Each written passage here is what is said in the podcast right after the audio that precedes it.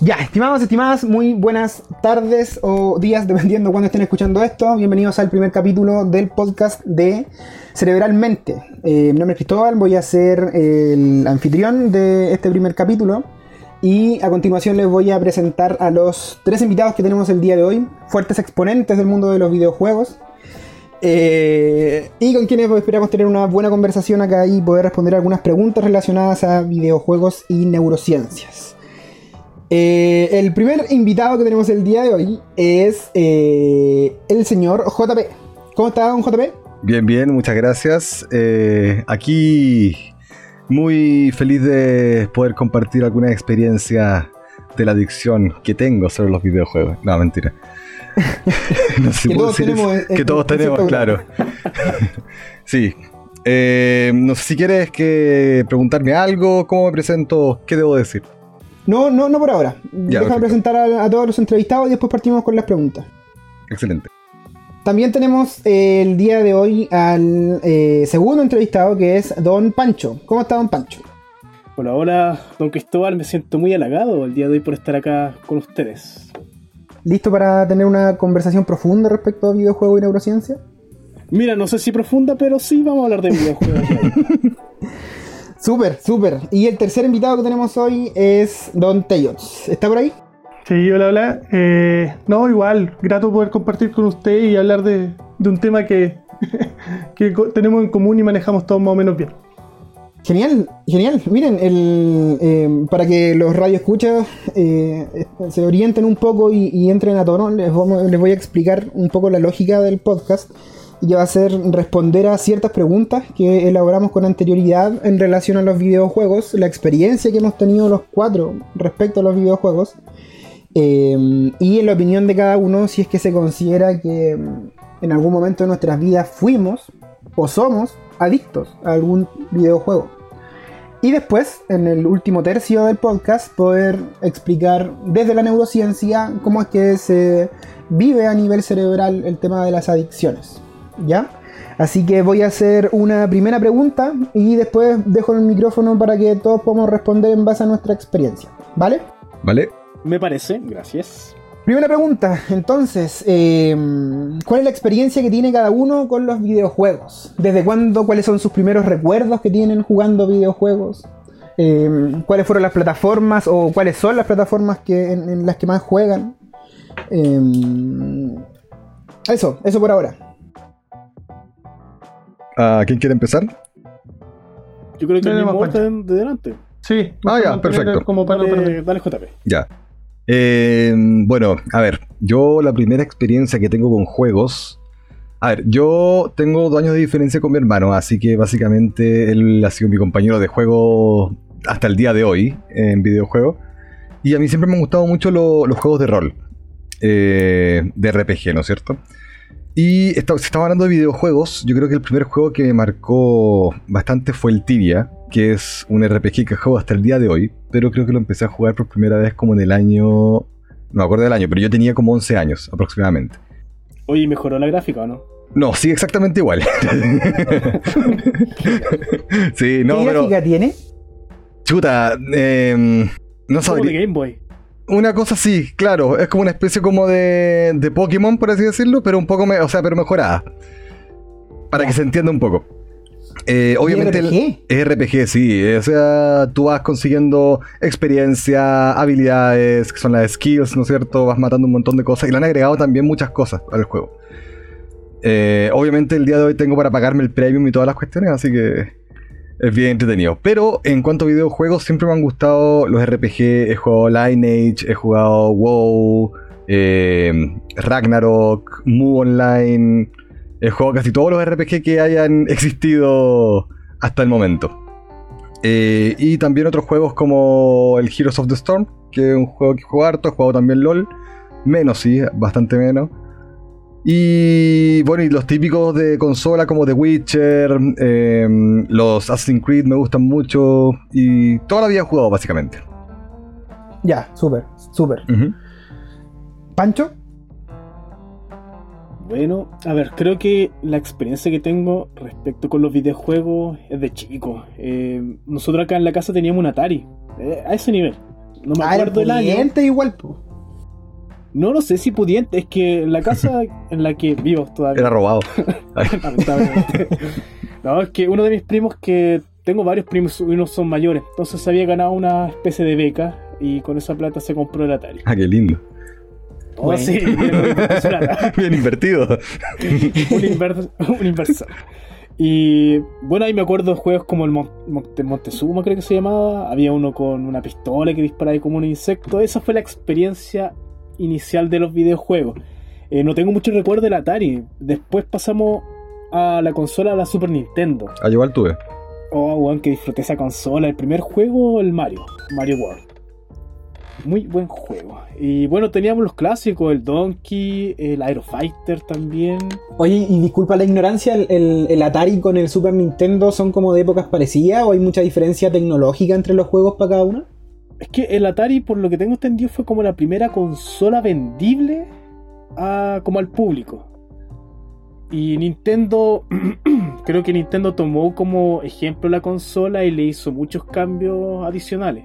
¿Y eran mejores los gráficos de Nintendo entonces? Sí, era mucho mejor el Sí, gráfico de Nintendo. Sí. Bueno, después en la casa llegó el computador, el primer computador, un Pentium 2, una weá vieja, así como añeja, añeja. Y en el colegio me acuerdo que había un loco de un curso mayor que vendía juegos en disquete. Y con disquete ya me siento más viejo que la cresta. De más. Y me acuerdo que compré el Pokémon Gold. El primer RPG que jugué. Y no, me encantó. Y de ahí para adelante empecé a jugar más. ¿Y Eh, era con emulador? Sí, el primer emulador igual, pues había que bajarlo por este internet rústico que sonaba. Ya. Sí, esa misma wea. Era un cacho porque me acuerdo que no podía te podían hablar llamar, por teléfono. claro. Oh, ¿verdad que no podía levantar el teléfono? Si no, perdíais toda la conexión. O lo que estáis descargando. Sí. Y ya en el colegio compré el Warcraft 3 cuando estaba más grande, por ahí por el 2003, 4, no me acuerdo la fecha. Y bueno, en el Warcraft 3 con el internet, que en ese tiempo ya era un poco mejor, empezamos a jugar Dota. Y ahí yo me metí de lleno en ese juego y de hecho llegué a nivel competitivo. De, creo que lo más ñoño fue cuando fui a un ciber y, y me puse a jugar Dota porque ahí en ese ciber todos jugaban Dota. Y puse mi nick y todos cacharon que era yo y weón, todos me conocían y me sentí tan ñoño, pero tan especial a la vez. Pero onda, ¿te conocían en buena? ¿O como que se formó una comunidad? Sí, me conocían en buena, es que yo era bueno para el juego, si yo no jugaba mal. De hecho, yo participé de varios clanes que participaban en torneos, a lo más cercano aquí, torneo como internacional era contra Perú y Argentina. Siempre perdíamos, pero era como la competencia que había en ese entonces. Ah, pero cuando Ya. jugáis ahora con nosotros, valís verga. bo. No, ahora. Oye, pero es que mi computador no acompaña tampoco. Ya, está bien. Pero- Vamos a ver si cambia ahora que te compraste el nuevo Pero computador. esa, esa han sido mis experiencias con videojuegos más a nivel como más enfocado hacia la competición. eh, porque igual juego cosas como con modo historia, pero no engancho tanto. Ya. Ya, bueno, entrete. Y, y distinta la experiencia que ha tenido JP en, en- en ese sentido contigo. Es que comparado con Tibia. Le pega, le pega el pata al Dota, po. Ya, bacán, bacán. ¿Y Teyots, cómo estuvo la experiencia con los videojuegos hasta ahora en la vida? Mira, la verdad es que igual empecé súper chico. Eh, a eso de los 7 años ya lo que jugaba más era con la Nintendo, la básica. Y ahí el juego predilecto era el Super Mario 3, me parece. El del mapache. El de la colita con Sí. mapache. Oh, qué Buen juego ese.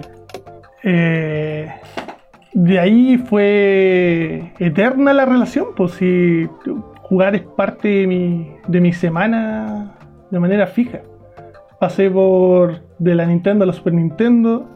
De la Super Nintendo después ya me cambié al PC, aunque hubieron tiempos donde jugué con la 64, GameCube, Play 2. y como varios como eh, de varios estilos de juego también disfruto los juegos de historia, los RPG, pero todo inició con los juegos de plataforma, que vendrían siendo los del Nintendo base, del primer. Nintendo. ¿Alguna de todas las consolas eh, por las que has incursionado, alguna que sea particularmente eh, valioso el recuerdo de ella?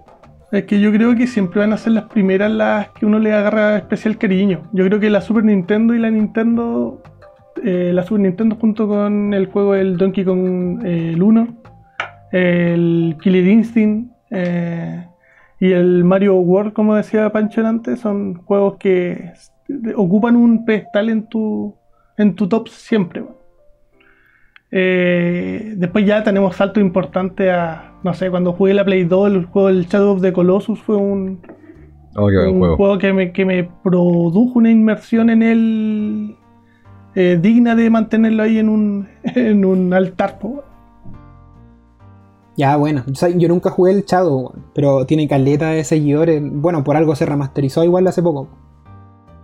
Sí, la, quedó muy bonita la remasterización a Play 4. Eh, por lo menos lo- no, no- no me lo alcancé a terminar, pero lo que alcancé a disfrutar de ella estaba muy bien hecha. Ya, bien. Ya, súper. Bueno, yo, yo no quiero extender mucho más la pregunta, solo mencionar que eh, empatizo con varias de las experiencias que han tenido ustedes. Para mí en particular, la experiencia con los videojuegos partió como en el PC más que en consola. Nunca, en mi casa, por mucho que pataleé, nunca me compraron una consola cuando era chico. Te Eh, faltó patarear. Me faltó patalear. Yo deseaba con todo mi corazón la Game Boy Advance, weón. Siempre que íbamos a la tienda aparecía esa weá y nunca, nunca la Que cuando tus compañeros llevaban eso. Yo me acuerdo que para la Super Nintendo yo pataría harto. Me puse afuera del ABC. me puse a llorar, me puse a tirar en el suelo y me compraron la consola. ¿Y te resultó? Y me resultó. Qué malas competencias parentales. Claro, si lo veo. A ver, trae a tu mamá para hablar con ella. La voy a traer para, para encararla. ¿Por qué no cumpliste tu rol? Señora, ¿qué está Tu rol haciendo? como madre. Mire cómo lo dejo. no, pero el, ju- el juego que sí, sí, eh, o el, el primer juego que recuerdo haber jugado caleta fue el StarCraft de Oh, De qué Blizzard. buen juego. Ay, juegazo, juegazo. Yo, a mí el que me marcó. Perdón, no, no, no. Vale. Ah, No, sí, ya cambié. a mí el que me marcó harto fue el Diablo. El Diablo 2. Ah, también, pues. El Diablo Ah, y- 1. Ya, Yo, no- yo nunca lo jugué, pero el StarCraft sí. Mira. el Diablo. Eran como de la misma generación Diablo 1 con StarCraft, ¿no? No sé, va, no sé bien lo- los años. Vamos a buscarlo, ¿eh? Pero me suenan al menos como de gráfico semejante. El. Diablo 1 era muy bueno, weón. El Diablo 1 eso es del de- 97. Perdón, dale. No, no, que te- tenía eso de que la atmósfera que te producía era, era entretenida. Te, te Sí. sentías ahí dentro del juego. Sí. Sí, era bueno, era muy bueno. Bueno, la mayoría de los juegos de Blizzard supongo que tenían esa característica, porque con el StarCraft me, pare- me pasaba parecido, como que era un juego muy, muy inmersivo. A pesar de ser de, de estrategia más que como de rol. Claro. Que la historia estaba muy bien construida. Igual eran cinemáticas, te metían Mm. personajes. Sí. Oye, ya, eh, ¿tú jugaste el StarCraft, Pancho? Sí, yo lo jugué. Ya, de hecho, ah, fue uno de los que jugué igual los primeros de estrategia. ¿Y has vuelto a ver un video de una cinemática de StarCraft 1 ahora? Hoy sí, weón, sabes que no hace mucho las vi y me sentí tan viejo. Y son más feas que la chucha. Y yo cuando vi las por primera yo decía, no, es, es- la cagó. Claro. Es- como es- este, este es el futuro, pues, weón. tope de gama. claro, no, ahora no, ahora un video de celular tiene más, más gráfica que eso, que esa cinemática. De más. Oye, segunda pregunta que está muy relacionada a la primera. Si tuviesen que elegir un videojuego de, de todos los videojuegos que han jugado en su vida hasta el momento, ¿cuál ha sido el- su juego favorito? Oh, es complicado. Sí, es que es muy, es muy difícil Sí. separarlo. Yo podría decir una plataforma. Eh, por ejemplo, si pudiera rescatar algo, rescataría el Neo Geo. Oh, qué bacán. Oh, también jugado eso. Sí, porque por la variedad, o sea, tenía ahí. Eh, podíais jugar juegos de aventura que te prestaban como. te entregaban eso, eh, un, un poco de inmersión. Pero aparte tenía ahí una, una variedad de juegos de lucha que podréis disfrutar. Que yo en esa época viví harto con, con mis primos. Entonces fue una, un- una plataforma que en sí disfruté mucho por la experiencia que me brindó. Eh. Pero rescatar un solo juego, así como estamos hablando de, de un player, como de un player creo que me seguiría quedando con Shadow of the Colossus. Ya. Mm. ¿Y si fuera multiplayer? Eh, la plataforma completa de Neo Geo. Ya, bueno. Yo creo que me quedaría o con el Diablo o con el Tibia. Por el tema del RPG, a mí me gusta mucho el tema de fantasía medieval, dragones, habilidades. Me gusta mucho eso. Oye, ¿y ¿el Tibia es online o no? Sí, es online. Es online. Mm, bueno. Búscala, búscalo, te va a sorprender la gráfica. No, y revolucionario para su tiempo, porque si lo comen- comentaste que era como bien antiguo, si además de eso era online, como que bien bacán el juego. Sí, ¿no? Sí, lo ponía. No es la mejor gráfica, es la experiencia más que nada de- del RPG del tío. Lo que me habían contado el tibia era eso de que si moría y perdía y todo lo que andabais trayendo. O... Antes sí. Ah, ya. Ya no. Ah, menos mal. Ah, perfecto. Todo de cero. No, no, o sea, las habilidades no, perdías las cosas que llevabas. Ah, ya. Ah, y ya desde hace como cuánto que ya no tiene esa penalización. Salió un amuleto hace algunas versiones en que ya no te quitaban nada, se perdía solamente el amuleto. Igual era caro. Y ahora hay otras cosas que te hacen no perder tanto, ni habilidades, ni experiencia, ni las cosas. ¿Tendrá que ver con esta noción en general de los videojuegos como de hacerlo más fácil para el público más casual? Puede ser. Yo creo que tuvieron que facilitarlo un poco para las nuevas generaciones. Antes los juegos eran mucho más difíciles. Mm, Yo creo que todos nos acordamos de que era muy difícil pasar una etapa de repente en plataformas y cosas así. O sea, yo creo que los juegos siguen difíciles, solo que ahora está la opción Pay to Win. Sí, no, pero no me refiero tanto al, al pay to win de. O sea, claro, sí, eh, más fácil también por eso. Pero en juegos como de. De, no sé, po, el Skyrim, por ejemplo, puedes ir guardando, ¿cachai? El Assassin's Creed también. Antes perdías No la sé. etapa y volvías al principio, ¿cachai? Eso me hace comentario de viejo. Pancho, eres, eres más viejo que yo. Pancho. Eran otros tiempos. Ya, pero Ah. si jugamos los emuladores de computador, igual yo creo que más de alguno grabó la partida antes de capturar un Pokémon. po. Ah, Sí, sí, Yo lo hice. No, varias veces. nada. Ah, Jamás. Ah, Oye, y en tu caso, Pancho, ¿cuál era tu juego favorito? Mira, eh, hoy tengo varios juegos favoritos, pero con el que me quedo, así como juego del alma, de hecho todavía lo juego a veces, lo tengo en el celular, me lo he pasado varias veces, el Chrono Trigger. Hay varios Bueno. de esos, ¿cierto? El Chrono Trigger, o sea, hay varias versiones, por ejemplo hay una de Play que tiene las animaciones de Akira Toriyama, que creo que parece Goku, Ya. y está el Chrono Cross, que es, es, por así decirlo, como la secuela. Pero el Chrono Trigger fue el primer juego que sentí como esa inmersión de estar muy metido. Y Era un estilo- como leer un libro. Era como Eh, estilo o Final sea, Fantasy, la- ¿no? Sí, pero la historia era muy buena, weón. Si en serio, como que el juego estaba loco con el juego, estaba alucinando. Qué buena. No, ¿Y bueno, era bueno. RPG? Era un RPG, creo que es hasta considerado como de los mejores juegos de la historia, según yo. Según según varios mamá. rankings, varios rankings. Pero, ¿cachai? Que no, si tienen la oportunidad de jugar ese juego, ver la narrativa que tiene, la historia, la cantidad de finales que podéis sacar con los personajes, es muy buena. Ah, buena. Bueno, yo en mi caso me pasa algo parecido a lo que mencionaba el Tales con los emuladores. Bueno, yo creo que el juego, mi juego favorito hasta la, hasta la fecha es el Zelda Mayora Mask de Nintendo 64, pero yo nunca tuve Nintendo 64, yo jugué esa weá en un emulador de 64 en el que no se veían todos los colores, entonces había parte del juego que solo eran un bloque en blanco y negro y uno tenía que adivinar qué hacer ahí. Era súper, súper eh, carente mi, mi, computadora en ese momento, pero el juego era buenísimo porque era complejo. Era, te, mo- te mostraba como la temática que abordaba, como igual tipo de RPG, supongo, pero la tenía como temas súper densos, como la muerte, el duelo, el- la resiliencia, el, aprender a vivir con la pérdida, era como súper complejo para, Mm. y sobre todo para un cabro, no sé, pues jugarlo a los 12, 13 años, igual interesante aventura. Claro. Pero sí, pues, la gracia, una de las ventajas del emulador es que uno podía guardar en cualquier parte. Pues. Estaba a la mitad de una pelea y podéis dejar guardado igual. Sí. Ventaja de ser pobre, supongo. Mm, Digámoslo como astuto, una persona. que la es- picardía del chileno. La picardía del chileno, que está tan presente en estos días. Oigan, ¿y, y ustedes consideran que fueron adictos o son adictos a los videojuegos? Oh, yo sí, weón. Yo, yo, yo estaba metido en la pasta con esa wea. ¿Con el crono o.? No, o- no, con el, con el Dota. eh, cuando estaba en la parte más competitiva de mi vida. Eh, ¿Cómo a qué me Así como me tomé un situar. año sabático. eh, después de cuarto medio, tuve un año sabático, ahí tomé un preuniversitario y lo tomé en la mañana. Y, weón, habían días que no iba a clases por quedarme jugando. Ya, claro. Oh. No, yo nunca, nunca tuve algo así como tan brígido, como dice el Pancho. Pero yo me acuerdo que en el colegio, por ejemplo, sí llegaba a jugar tía con mi hermano, ¿cachai? Pero llegábamos a eso. Pero tampoco. Bueno, yo nunca estudié mucho ni en la uni del colegio, así que no es como que haya dejado de estudiar por jugar, ¿cachai?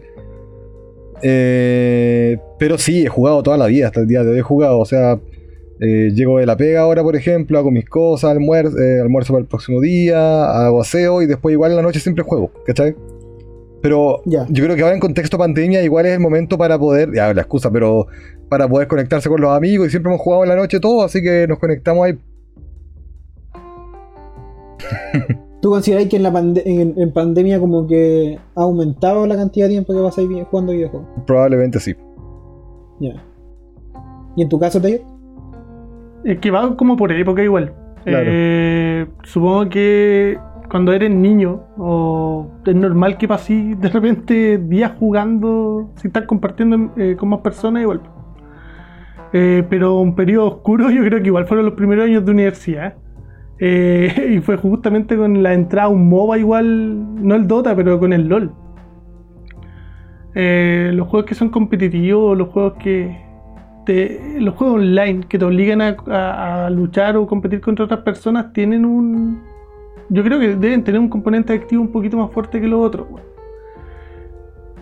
Eh, y bueno, ese, yo creo que ese es el juego que, que ha sido recurrente periodos donde tenéis demasiado tiempo libre y lo terminé gastando en él, eh, no trayendo muchas cosas buenas de recompensa.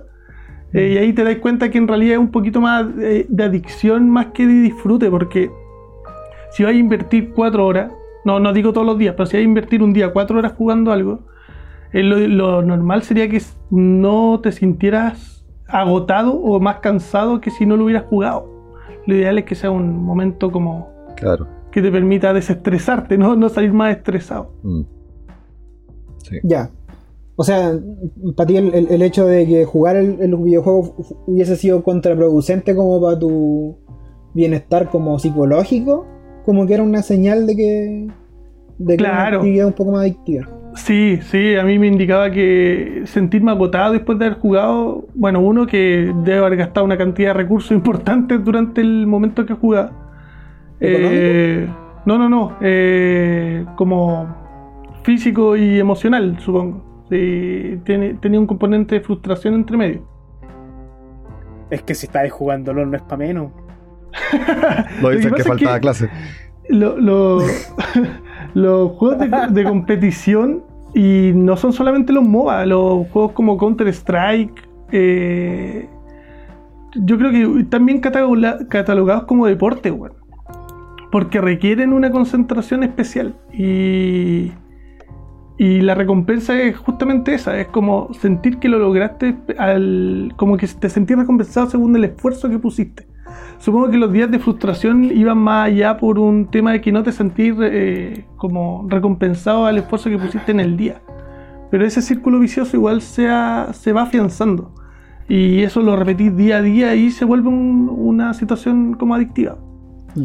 Bueno, el dato rosa es que igual el eSport ahora es considerado una actividad deportiva según lo que es el, dice el Comité Olímpico Internacional. Así que sí. ¿Y qué implicaciones tiene eso, Pancho? Es que la. Bueno, es que es. O sea, una discusión de que se habla si el eSport es un deporte o no, que es la misma discusión que puede tener, por ejemplo, el ajedrez o el- las competiciones, ponte tú, de Fórmula 1. Pero Ya. va de la mano porque. Puta, a ver, lo que pasa con el deporte en sí es que, digamos que existen, existen como tres escalas, como de actividad deportiva propiamente tal o no deportiva, como actividad física, perdón. Eh, que tenemos como la actividad física, eh, que es básicamente como un movimiento corporal que tú haces para hacer una actividad. Eh, por ejemplo, ir a tu trabajo, ir a comprar, estás ej- ejerciendo un movimiento. Después viene la otra escala que es el ejercicio físico, que ya es, hay una intención de hacer actividad física. O sea, tú planificas una Mm. rutina, no sé, vas a trotar, vas a andar en bicicleta, Em, Todo eso que dejamos de hacer en pandemia, supongo. eh, no sé tú, yo sigo haciéndolo. Yo me sigo. Ya, pero en, en la población en general. Igual han salido hartos informes de que la mayoría está un poco más. eh, Sí, sí, hace poco salieron los índices de obesidad y estamos bastante mal. No recuerdo en qué lugar estamos, pero no están pésimos, sobre todo infantil. Ya. Y la tercera escala viene a ser lo que propiamente es el deporte en sí. Que ya viene a ser una como actividad física que es especializada. O sea, hay un carácter que además de ser especializado, o sea, tú te preparas para la competencia, tiene este carácter competitivo. Y por lo tanto, al ser competitivo requiere todo lo que tiene que ver con un entrenamiento no solo físico, sino que también mental. Oye, pero si y estas categorías son escalonadas, me refiero, si una cosa es si llegáis al tercer escalón y es competitivo, significa que tiene que ser sí o sí una actividad física. ¿Cómo, cómo? Eh, mi pregunta es, ¿cómo es que el, el videojuego se puede considerar un deporte si es que no se hace actividad física? ¿No pasáis como por la segunda, la segunda categoría que mencionaste? Ah, es que los deportes electrónicos tienen esa categoría. Hoy en día yo creo que va más que nada por la preparación que hay detrás de la competencia en sí. Porque los, los jugadores de eSport, aparte de prepararse mentalmente, que es todo un trabajo con un staff técnico que tienen, eh, también tienen que hacer una actividad física propia. Por ejemplo, el estar sentado todo el rato en una silla, lo, eh, no sé, por ejemplo, de lo que hablaba con un kinesiólogo, el tema de estar con la con el mouse y el teclado todo el rato, igual tienen que hacer unos ejercicios especiales para prevenir lesiones. Mm. Oye, pero Pancho, de los tres eh, fases o escalones que dices tú, para llegar al tercero tienes que pasar obligatoriamente por los dos primeros. Es que siempre vaya a pasar por los dos primeros, porque, por ejemplo, cuando eh, si hablamos de deporte, vaya a ir una, algo mucho más especializado, entonces sí o sí vas a tener que prepararte y hacer una rutina física para hacer la actividad que tienes que, pre- o sea, realizar. Ya, Bueno, puede y ser. también lo, lo que no mencioné para que sea característico como deporte es que el deporte tiene que tener normas y reglas y es lo que cumplen los eSports. O sea, todo está normado. Hay ligas de competición, hay, no sé, por, por ejemplo, hay una cantidad de jugadores que tienen que presentarse a, un- a una competencia, las cosas que pueden hacer o no, etc. ¿Puedes decir nuevamente las fases? ¿Cuáles eran? Así resumidamente. Era actividad física, ejercicio físico y llegamos a deporte. ¿Y cuál es la diferencia entre actividad física, física y ejercicio físico? La intención de, la, de lo que vas a hacer, la actividad física, como te dije, es por ejemplo cuando tú vas caminando nada más. Ah, ya, perfecto.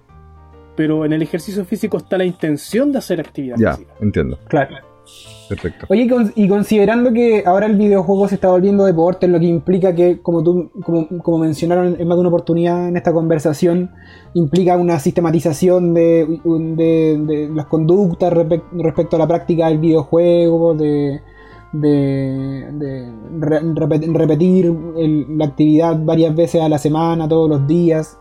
Em, y asumiendo que van a haber personas que van a estar escuchando este podcast y que probablemente les gusta bastante un videojuego o, los videojuegos en general o tienen algún interés genuino por ingresar como a- al, mundo de los videojuegos a un nivel más competitivo.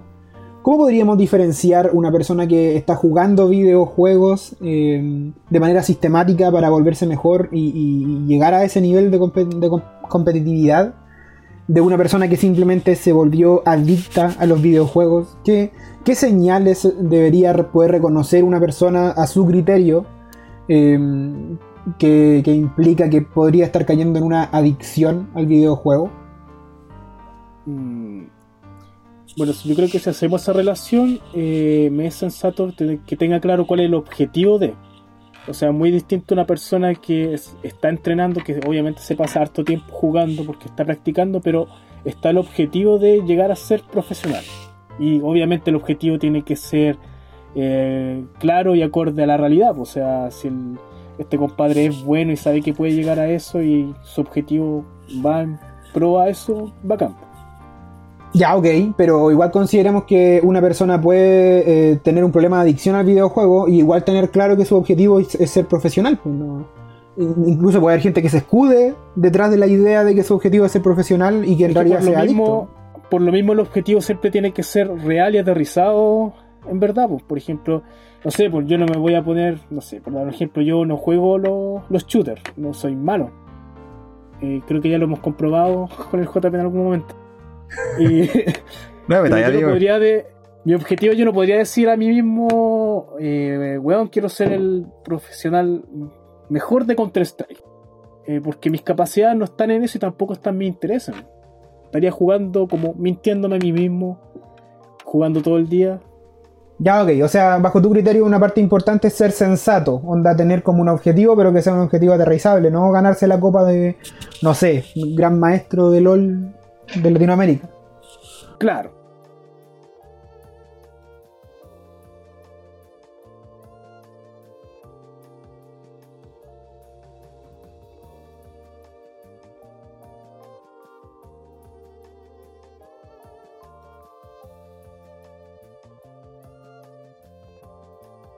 Claro. Hay muchos, por ejemplo, a ver, en Tibia, hablando del tío, que es el que más conozco. Eh, hay cambia el juga- juego, po, hombre. No, no, no. Hay jugadores que, o sea, hay personas que ganan plata con Tibia. ¿Sí? Y se dedican a ir a matar monstruos y cosas así. Para después esos cambiarlos por oro. Y esos oros, o sea, esas Tibia coins que se llaman, se lo venden a páginas y las páginas después lo revenden. ¿Cachai? Entonces. Podría ser así como una asociación entre cantidad de tiempo que tenéis que gastar y dinero que ganáis haciéndolo. Mira, ¿Qué no- sé. No sé la proporción en tiempo-dinero, pero ellos muchas veces dicen que ya dejaron de disfrutar el juego en sí, sino que lo hacen como un trabajo. ¿Cachai? Oh, Es triste como ganar plata, claro. Tienen personajes altos, van a hacer profit y entonces ganan harto. Pero igual complicado. ¿cómo ganan dinero jugando. Ahora más encima en cuarentena pueden estar y lo verdad lo hace streamean. Ahí se quizás no hace un poco más ameno porque van conversando con el chat y todo. Círculo de adicción. O sea, Eh, Podéis ser pero adicto y ser alguien que se está en ese sentido, ellos lo hacen no por ya disfrutar, sí. ¿cachai? Lo hacen por otro, otro sentido. Entonces sí creo que hay personas que pueden jugar sin disfrutar. No, no creo que sea una adicción. Yo creo que hay gente que también juega y disfruta y que por otro lado sí es adicción. ¿Y algún rasgo o señal que tú priorizarías o, o destacarías para identificar una adicción? Sí, mira, hay un, hay un, hay un modelo que se llama el modelo dual de la pasión, eh, que muestra dos tipos de pasiones. Está la pasión armónica y la pasión obsesiva.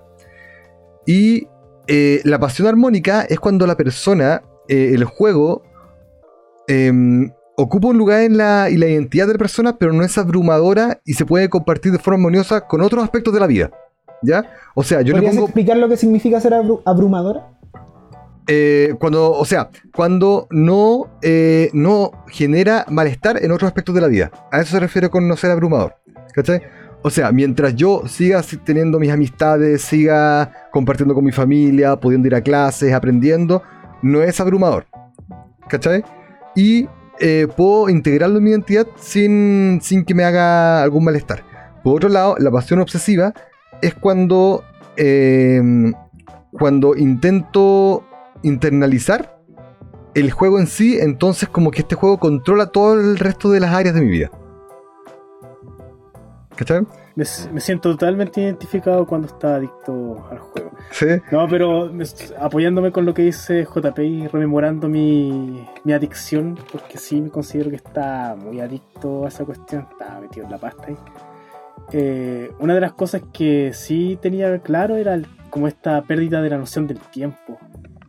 Eh, yo, por ejemplo, siempre decía, ya me voy a jugar una partida antes de ir a clase. Y, weón, eran como la una de la tarde ya, las dos de la tarde. Bueno, no fui a clase, por eso me fue mal. Claro. sí, pero claro. Bueno, no sé si solamente es una adicción, pero cuando uno está muy inmerso en una actividad, como que pierde la noción del tiempo, absolutamente. Bueno, yo, yo otra, otra señal que podría agregar ahí, que quizás no hemos comentado, tiene que ver con, con el nivel de malestar que produce no estar jugando videojuegos.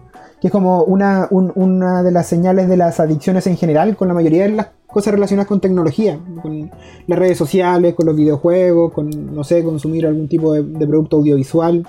El hecho de que cuando una persona, que cuando tú no estés dentro de la red social, o jugando el videojuego, o viendo o consumiendo ese material, si te sientes mal, si sientes la necesidad de tener que estar consumiéndolo, eso es una señal clara de que estás teniendo un problema. No necesariamente que te, ya te volviste adicto, pero que es una de las señales que tendrías que estar poniendo la alerta. Hoy sabéis que me estoy sintiendo mal con esta conversación. O sea, Me dieron ganas de ir a jugar. me dieron ganas No. de ir a jugar. Hay un tema igual súper importante que a mí me gusta mucho, que es el tema, como se lo mencioné antes, el tema de la alteración de la identidad. Y cuando el, el- el adicto, en este caso, em, pone toda su identidad en el juego. O sea, yo prefiero ser la persona que está dentro de ese juego porque eh, quizás tenga un mejor ranking, eh, o sea, tiene un mejor rank, por ejemplo. Mis amigos me les gusta como soy porque juego mejor, ¿cachai? En vez de la persona que está afuera, que puede tener quizás problemas familiares, problemas edu- educacionales, etcétera. Mientras que la persona... tiene más valor dentro del juego. Exacto, exactamente. Mientras que la persona que eh, conoce su propio valor fuera del juego no nos tiene más factores protectores que para no generar una adicción con el juego. ¿Cachai? Por eso puede que hayan personas que buscan realizar cosas dentro del videojuego que no serían capaces de realizar como en su vida. Claro. como tener pareja. Claro. Oh. No, pero en serio, eh, por ejemplo, el juego Second Life. O sea, el juego se llama Segunda Vida, ¿cachai? O sea, Second Life. O sea, tienes, puedes tener casa, pareja, incluso en el Jabo Hotel. Oh, yo jugué Jabotel, pero me O gustaron Blue los Sims. Claro. Sí, los Sims también, ¿cachai? O sea, tienes la oportunidad de crear cosas más fácil de lo que te entrega la vida, ¿cachai? No sé, en el Sims igual ve, estaba bien escaso de dinero. Por eso lo dejé. Tampoco saqué una carrera. Mi Sims, Claro. mi Sims no sacó una carrera. El pues, Pacha se compró un computador en los Sims y no paraba de jugar. Se terminó matando. claro, le sacó la escalera a la piscina y se ahogó. Oigan, ya, genial, genial. Creo que hemos avanzado bastante en la conversación y hemos aclarado la mayoría de los puntos que, que teníamos planteados para este primer capítulo. Solo queda uno, y es que eh, falta, obviamente como este podcast es del, del Instagram de Cerebralmente, tenemos que hacer un enlace acá con, con el tema de la adicción, de la de- de la- del interés por jugar videojuegos. Eh, y hacer el nexo con qué es lo que pasa cerebralmente ahí, en qué es lo que ocurre en el cerebro cuando uno juega Claro. videojuegos, cuando uno está adicto a los videojuegos. Eh, y, y de ahí entonces, la última pregunta que tengo es eh, si han escuchado el concepto del circuito de recompensa, considerando que esta- este puede ser un, un- un concepto bastante novedoso para la mayoría de las personas que vayan a escuchar este podcast.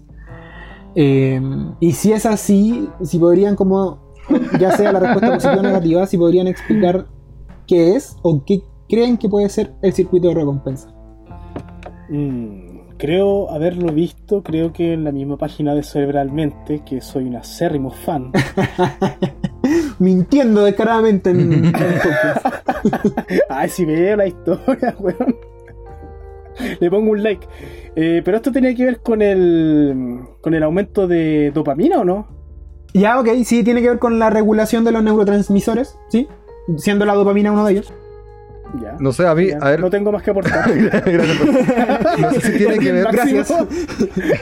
No sé si tiene que ver quizá un poco con la sensibilización, con que alguna, esto es totalmente especulación, como cuando por ejemplo eh, una actividad te genera placer, se generan, Ya. no sé qué cosas se generan en el, en el- el cerebro, y después cuando los vas haciendo es como una droga. Las primeras veces se genera mucho más algo, que no sé qué es, que las siguientes veces, entonces vas a necesitar más eso para generar mayor cantidad de, de lo que se generaba antes. Ya, ahí el, el concepto que estás buscando neurotransmisor. Neurotrans- el neurotransmisor. Oye, pero eso lo vimos en la carrera. ¿o? Son los receptores los que se supone que se van cerrando, ¿no? Como que a mayor. Es como el feedback negativo. Serían ir cerrando más los receptores. Por ende, necesitáis más cantidad, generar más cantidad para producir el mismo efecto. Claro, claro. El, el- el punto es que el, el circuito de recompensa es esta parte del cerebro que regula la satisfacción o el bienestar que generan todas las actividades. Desde, no sé, desde comer hasta, eh, hasta apostar incluso en un casino, hasta jugar videojuegos. Y, y como, y como menciona el Tello, claro, hay, hay, hay dos elementos importantes en la función del cerebro que son las neuronas, que tienen compuertas como receptores que se abren y se cierran, y los neurotransmisores, que son los mensajes que se meten en estas compuertas cuando están abiertas. po. Eh, y claro, cuando uno, es el, cerebro que no, distingue juicios de valor, lo único que le interesa es liberar neurotransmisores que sean, eh, o sea, que produzcan bienestar. Al, cerebro no le, va a interesar si perdiste tu casa apostando o si lleváis 10 horas jugando en el computador. eh, al circuito recompensa mientras se sigan liberando neurotransmisores eh, que sean deseables como la dopamina o la serotonina, va, va a intentar que sigas repitiendo la conducta. Entonces, claro, claro, y, y, ahí está el nexo de eh, los videojuegos eh, con la adicción, porque tanto el consumo de drogas de, cualquier tipo, desde marihuana, cocaína, hongo, eh, la apuesta en los casinos y los videojuegos activan la misma estructura cerebral. El- los circuitos de recompensa se, se activa con todo este tipo de actividades, entonces, claro, el videojuego puede llegar a ser adictivo precisamente por eso, porque modifica las mismas áreas cerebrales. Pero entonces estaría. eh, eso no quiere decir que mientras esté jugando el adicto se sienta feliz o esté disfrutando de placer. O sea, supongo que llega un punto donde la adicción igual no, no es solo placer durante la actividad. Claro, es que, claro, yo creo si, si pudiésemos simplificar esto, la adicción se reflejaría en dos cosas. Pues por, primera, por, por una parte, el bienestar o placer mientras se está haciendo, pero por otra, igual de importante, el desagrado o la incomodidad de no estar haciéndolo. Ya, eh, cuando una persona es adicta, ya no, no solo implica que llegue a su peak de placer mientras está realizando la actividad, sino que cuando no la está haciendo, se, se siente genuinamente incómodo, se siente genuinamente desagradado y por lo tanto tiene que llegar a, jugar, tiene que llegar a, a apostar o a, lo que sea que le esté causando la adicción. Em, eso, no sé si alguien quiere hacer algún eh, otro comentario respecto al tema de los videojuegos y de la, de- de la adicción. Si no, tengo una última pregunta para rematar este primer capítulo. Eh, bueno, no sé si me gustaría saber como qué recomendaciones tienes para quizás la persona adicta o para los padres que tienen un hijo que puede ser, ser adicto a los videojuegos. Ya, bueno, buena pregunta. Eh, yo creo que la principal recomendación ahí es, es no ser el tipo de padre que cuando siente que el, el hijo está haciendo, que está adicto, corta el- el- la actividad en seco. Como que se lo prohíbe, le rompe el cable de la corriente de la consola o le prohíbe meterse al computador. Porque ahí el niño, si genuinamente está, eh, eh, es adicto a un videojuego, no, no aprende nada, no entendió nada, no, no aprendió a regularse. Eh, de ahí una de las recomendaciones más importantes que podríamos hacer es que un padre que teme porque su hijo esté siendo ah, esté generando un proceso adictivo no corte de lleno la fuente de adicción, sino que genere un nivel de confianza en la relación lo suficientemente saludable como, como para poder conversarlo, como para poder generar un proceso reflexivo en su hijo o en la persona de la que esté preocupada, eh, para que la adicción desaparezca o se vaya regulando desde la comprensión, desde, desde el entendimiento, desde lo psicoeducativo, más que de la prohibición, que en el fondo nunca ha solucionado nada.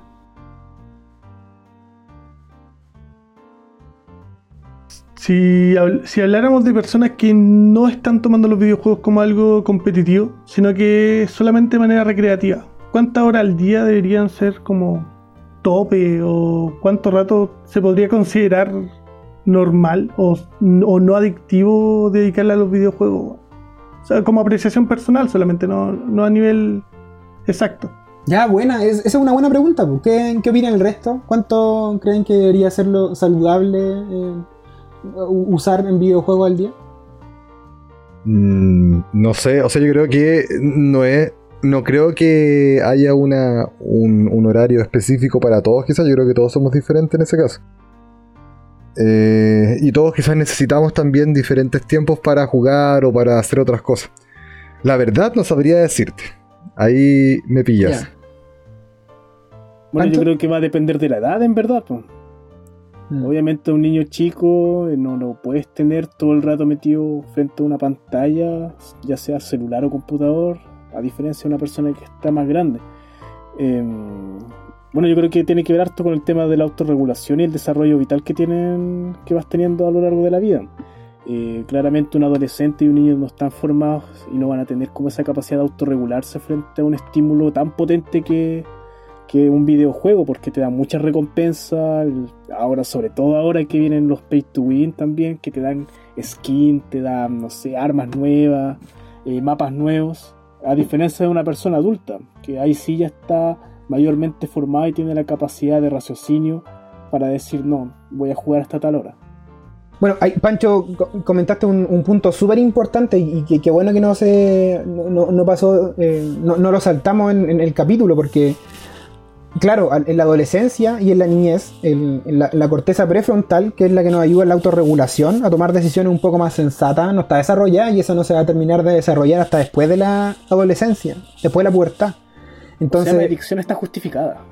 en, en tu caso que ya pasaste los 15 años hace 15 años, eh, claro, no. Pero en una persona que pero en una persona que esté genuinamente en la puerta o que no sé, no haya cumplido aún los 20 años, uno no le puede pedir ni puede dejar caer la responsabilidad sobre, sobre esos hombros de tomar las decisiones de cuánto jugar al día, porque ok, puede que te toque un joven que eh, se, le hace, se le da más fácil autorregularse y genial, pero a esa edad no es esperable. Y uno no debería. la- por eso las figuras parentales, la- las cuidadoras son tan importantes, porque hasta la adolescencia y hasta que termine la adolescencia y ciertamente la pubertad, deberían ser los papás o los cuidadores primarios los que decidan cuánto tiempo corresponde que un niño pase haciendo las distintas actividades que hace. Y en, y en ese sentido creo que la respuesta más acertada, más que dar un horario o, o una cantidad de horas al día que se debería jugar, es tener siempre en consideración que no se estén perdiendo o no se estén dejando de hacer otras actividades importantes al día en reemplazo de mantenerse en el computador. Claro. O sea, si tenemos una persona que dejó de comer, de hacer deporte, de tener pareja, de jugar con amigos, de hacer tarea, cualquiera de las otras actividades importantes en, tu- en tu etapa del siglo vital, si las dejaste de hacer por estar jugando, ahí está el punto. Ahí es donde hay un problema que- al que hay que ponerle ojo. Bueno, y ahora también es más difícil porque antes era más fácil a los niños quitarle el computador, la consola y listo, pero ahora todos los niños tienen también celular. Y Sí, po. puede jugar Free Fire, PUBG y todas las cuestiones en el celular, entonces. Y es, es difícil quitarle el celular, yo creo, a los hijos. No sé, no tengo hijos. Espero no tener No, tampoco. pero yo trabajo en colegio y sí, en el colegio se ve harto estudiante con celular y su, su celular es bueno. Yo iba con una chatarra al lado de estos cabros chicos, me sentía No. súper mal. Uno en nuestro tiempo por infrarrojo, nomás pasando fotogénica. ese, ese tipo de canciones. Era, esa era nuestra tecnología. Bueno, Bien, los- los tiempos estimados, última, última pregunta entonces, y esta bien breve. Eh, ¿Algún videojuego que recomendarían a quienes nos estén escuchando en el podcast? Y una explicación bien cortita de por qué. Mm. Deja de pensar un poco. Pre- sí, pregúntenlo mientras. Yo, o sea, yo lo tengo claro. Súper. Eh, yo creo que un buen juego, eh, ya lo mencioné, que el Chrono Trigger, eh, a las personas que les guste leer, les guste este tema de las aventuras, eh, una buena historia construida, de ese tiempo de jugarlo. eh, no sé cuántas horas va a tomar el juego en sí, pero la historia es muy buena y es como si estuvieses leyendo un libro. Así como, no sé, estáis demasiado inmerso en la historia. Ya. Súper. Mm. Quizás yo recomendaría como paseo. Eh, ¿Cómo, cómo? Se está cortando Pancho. ¿Cómo? No, dale, Ah, no. perdón. No, no, no, nada. Después. Eh, el Donkey Kong 1, weón. Eh, siento que una de las bandas sonoras que más disfruté en los juegos video. Eh, tenía una inmersión entretenida, es un juego con sonidos variados, los mapas son bonitos y quizás no, no va a estar ese filtro de...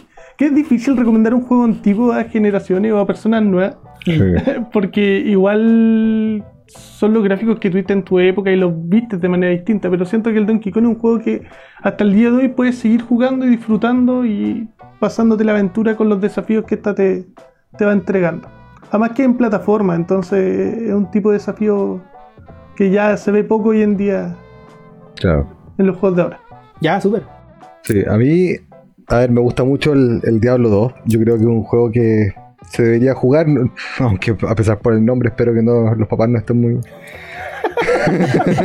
muy A todos Reacios. los católicos. claro. eh, me gusta mucho el Diablo 2 porque eh, tú vas creando desde las habilidades, cómo te vas construyendo el personaje para que sea, cómo optimizarlo. Eso eh, es muy entretenido en el, en el juego. Pero también eh, el juego que me gustó mucho a mí es el Final Fantasy VII. Y creo que es un juego que ahora, eh, le hicieron el, el remaster, el remaster. Mm. Y, y es un juego que es muy bueno. Me, me encantó mucho la historia y la jugabilidad. Es un juego muy bonito. Ya, súper, súper. Yo agregar a esa lista de recomendaciones el Stardew Valley, que no sé si ustedes lo han jugado, sí. pero uno muy, muy simplecito de hacerse una granja. Sí. Do- dos ventajas que tiene el juego. La primera es que está para todas las plataformas. En, en la plataforma en la que lo quieras jugar, desde un celular, computador, tablet, consola, lo vas a poder jugar ahí. O sea, no, en realidad en consola no sé, pero computador, tablet y celular 100% sí. Y la segunda es que e- es otro tipo de videojuego. No tiene que ver tanto Sí. con, con aventura ni, ni violencia. En, en ese caso, si es que hay papás que no quieren ese tipo de videojuegos para sus Claro. hijos, pero eh, te enseña bastantes cosas út- útiles respecto a la- tener responsabilidad con, con el juego que estás teniendo, ser sistemático en cómo en, las decisiones que tomas, en, en planificación a mediano plazo, entonces puede tener hartas utilidades como, como un Claro. videojuego educativo también. Sí. Bien, eso estimados, muchas no sé si hay algún comentario final. Sí, yo debo agradecer que gracias a este espacio pude entender mejor mi adicción. Y hace años me siento un poco más reparado y acompañado. ¿Voy a jugar hoy día? Gracias. Sí, después jugamos. Lo he jugado. Ya, perfecto. Bien, un, un gustazo haberlos tenido acá, don Teyots, don JP, don Pancho. Muchas gracias por participar de este primer capítulo y muy probablemente nos vemos para el segundo de juegos de mesa o de juegos de rol. Ahí Perfecto. definiremos. Ahí estaremos. Un gusto, chiquillos. Que estén bien. Igual. Cuídense. Hasta luego. Gracias. Cuídense. Chao, chao. Que estén bien. Chao, chao.